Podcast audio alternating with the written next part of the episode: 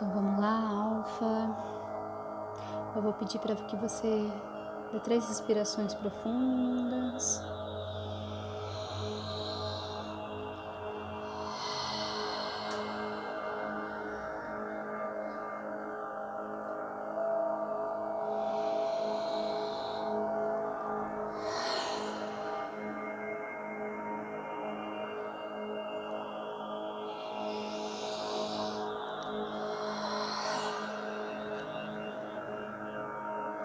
Esse áudio é para nós falarmos sobre a clarividência.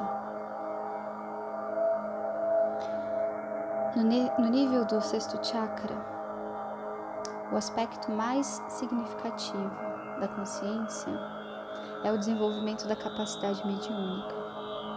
Embora a percepção extrasensória nem sempre seja visual, como na clareaudiência ou na, clari, na caráter atemporal da informação clarividente permite a você abranger um escopo muito maior que qualquer uma dessas capacidades. O termo clarividência significa visão clara, a que não é obscurecida pelo mundo opaco dos objetos materiais que normalmente definem nosso senso limitado de espaço e tempo. As palavras clara e visão descrevem com exatidão o processo. Para sermos clarividentes, precisamos olhar nos espaços que são claros, olhar para os campos energéticos e não para os objetos em si, olhar para as relações e não para as coisas, ver o mundo como um todo e tentar alcançar com nossa mente de forma direta e clara a informação que desejamos.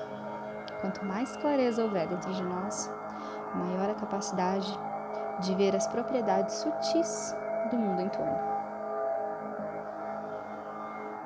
O ato de ver implica uma dimensão mais profunda que o ato de olhar. Olhar é a ação do ver, mas ver é a, internalização da imagem e sua transformação em compreensão. Vamos analisar, por exemplo, a afirmativa comum: eu vejo. Em geral, ela quer dizer que alguém conseguiu recolher uma pequena parte da informação e encaixá-la no esquema do todo. Simples assim. Muita gente começa com cartas de tarô, quiromancia ou astrologia para usar uma estrutura que possa oferecer é, essa percepção extrasensorial. As cartas do tarô trazem uma variedade de imagens né, é, para a pessoa, para que você veja essa imagem e tenha variedade dentro da sua mente de coisas que você vai coletando aí dentro da sua bagagem. E para olhar alguma coisa usando a clarividência, precisamos de um ponto de referência com que recuperar os dados e de uma tela em branco para ver as informações. Por isso, quanto mais você conhece, mais bagagem você tem para colocar, para enxergar nessa tela em branco. E isso vem com prática, com paciência, com uma mente silenciosa e aberta. Esvaziar a mente de imagens por meio de meditação, paradoxalmente, permite a pessoa enxergar melhor as imagens existentes Aprender a focalizar a mente, criando concentração, nos permite olhar com mais atenção e, portanto, ver mais. Na clarividência não há o que substitua uma mente clara e serena.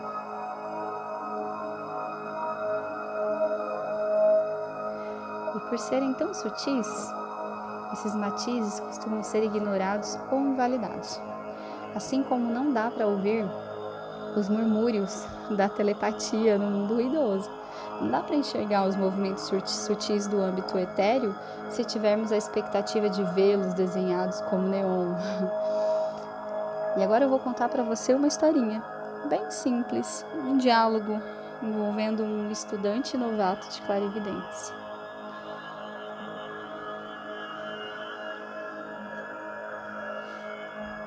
Ei, você viu uma aura? O estudante diz: Acho que não. não vejo auras. Mas você já olhou com atenção? Estudante.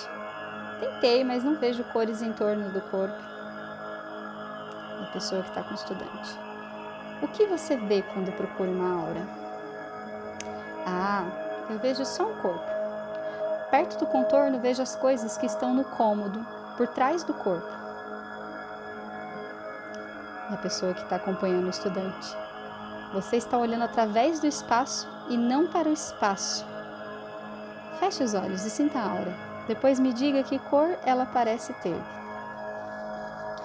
E o estudante responde: Parece escura, nenhuma cor.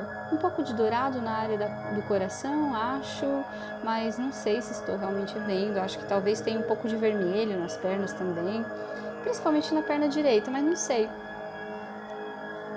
Pessoa que está acompanhando o estudante. E eu que pensei que você não conseguia ver auras. Mas não consigo, pode acreditar. Só vejo de olhos fechados. Quer dizer, é só minha imaginação, né? O acompanhante. Não sei. Por que você não confere primeiro? Pergunte à pessoa o que ela está sentindo, se as cores se encaixam. Pergunte para conferir. E aí vem uma terceira pessoa, né? A pessoa que ele leu, ali a aura, e responde: Pois é, Hoje eu estava correndo e tomando sol, coisa que eu adoro fazer, mas tropecei numa raiz e caí.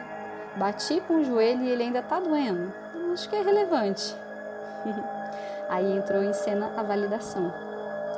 E o estudante: Caramba, fiz mesmo alguma coisa. É isso, o vermelho estava em torno do joelho.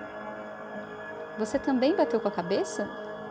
E a terceira pessoa: Sim, na verdade bati, mas não com tanta força. E aí a pessoa que estava acompanhando o estudante, né? Como você soube disso? E o estudante: Ora, realmente não vi, mas a cabeça parecia um pouco dolorida, mas não havia cores, só uma sensação.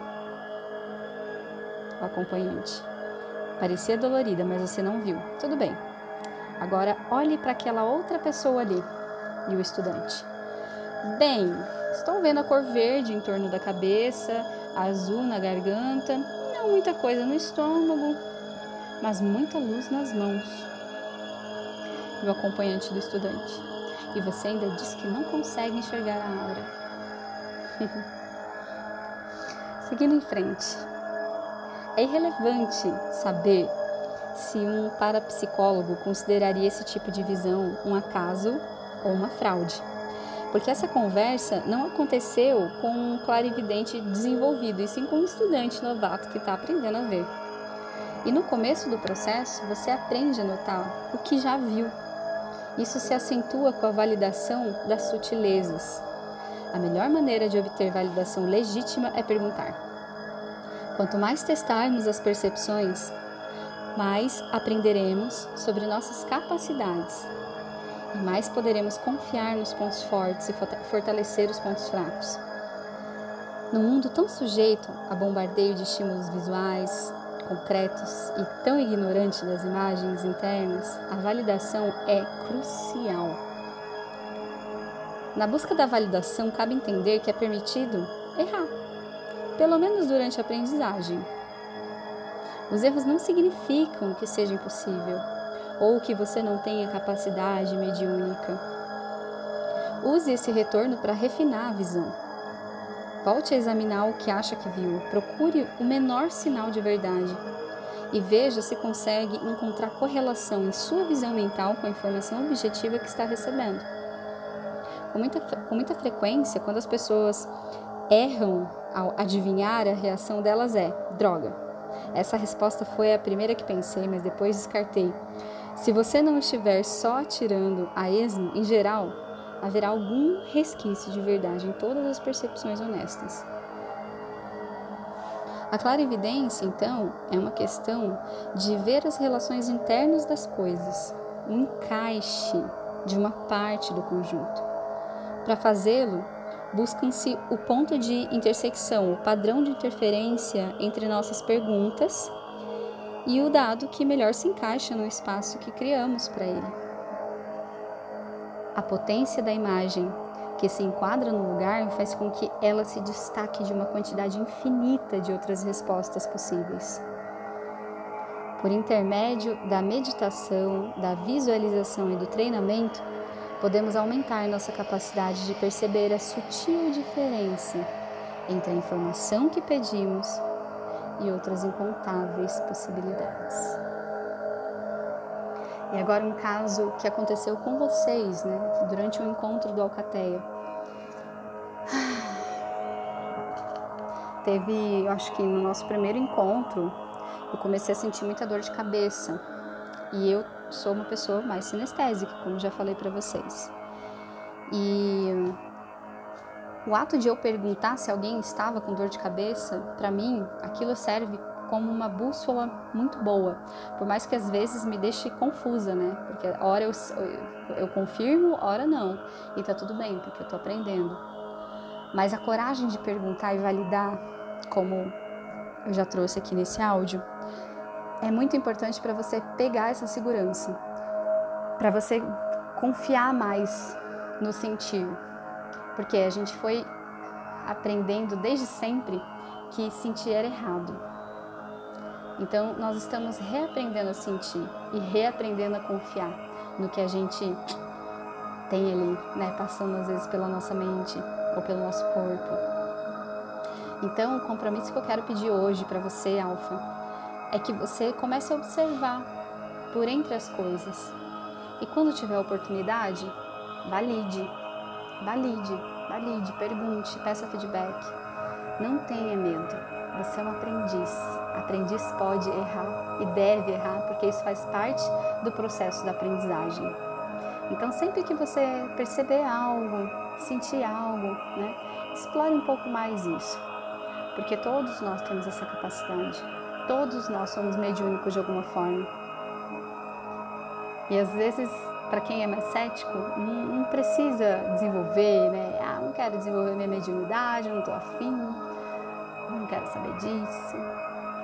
Mas é importante o ato de aprender, porque com esse ato de aprender a observar e a reconhecer o seu sentir, é que você se abre. Então, espero que esse áudio tenha encontrado vocês muito bem e que vocês estejam melhor ainda. Vou deixar aqui abaixo também o link da frequência 852 Hz, né, que é a frequência do sexto chakra.